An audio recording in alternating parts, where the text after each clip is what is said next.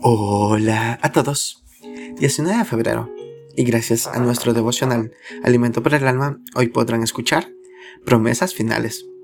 Lectura devocional sugerida es Juan capítulo 14, del verso 15 hasta el 31. Su verso 27 nos dice, La paz os dejo, mi paz os doy. Cuando los padres suelen salir de sus casas y se despiden de sus hijos menores de edad, estos tienden a llorar desconsoladamente. Hay padres que para calmar a sus hijos les dicen, volvemos en breve. Lo deseado es que vuelvan en breve y así cumplen con su promesa.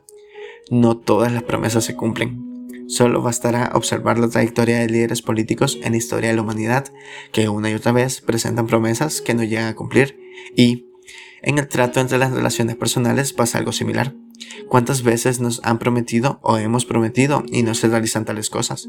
Las promesas son algo más que el cumplimiento de las mismas. Existe un sentimiento profundo de vinculación y amor al prójimo para que éstas sean cumplidas.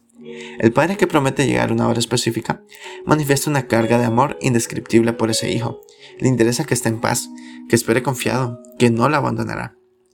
La misión de Jesús en la tierra estuvo coronada por las promesas que compartió con sus discípulos y con la humanidad. Estaré con ustedes todos los días. Me voy, pero vuelvo, pues quiero estar con todos los días con ustedes y que ustedes vivan conmigo. Jesús prometió dos elementos indispensables para vivir.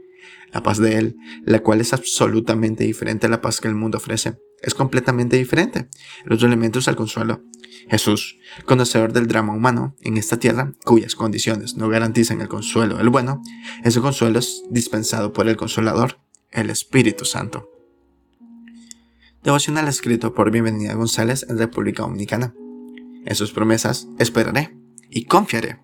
Muchas gracias por escuchar.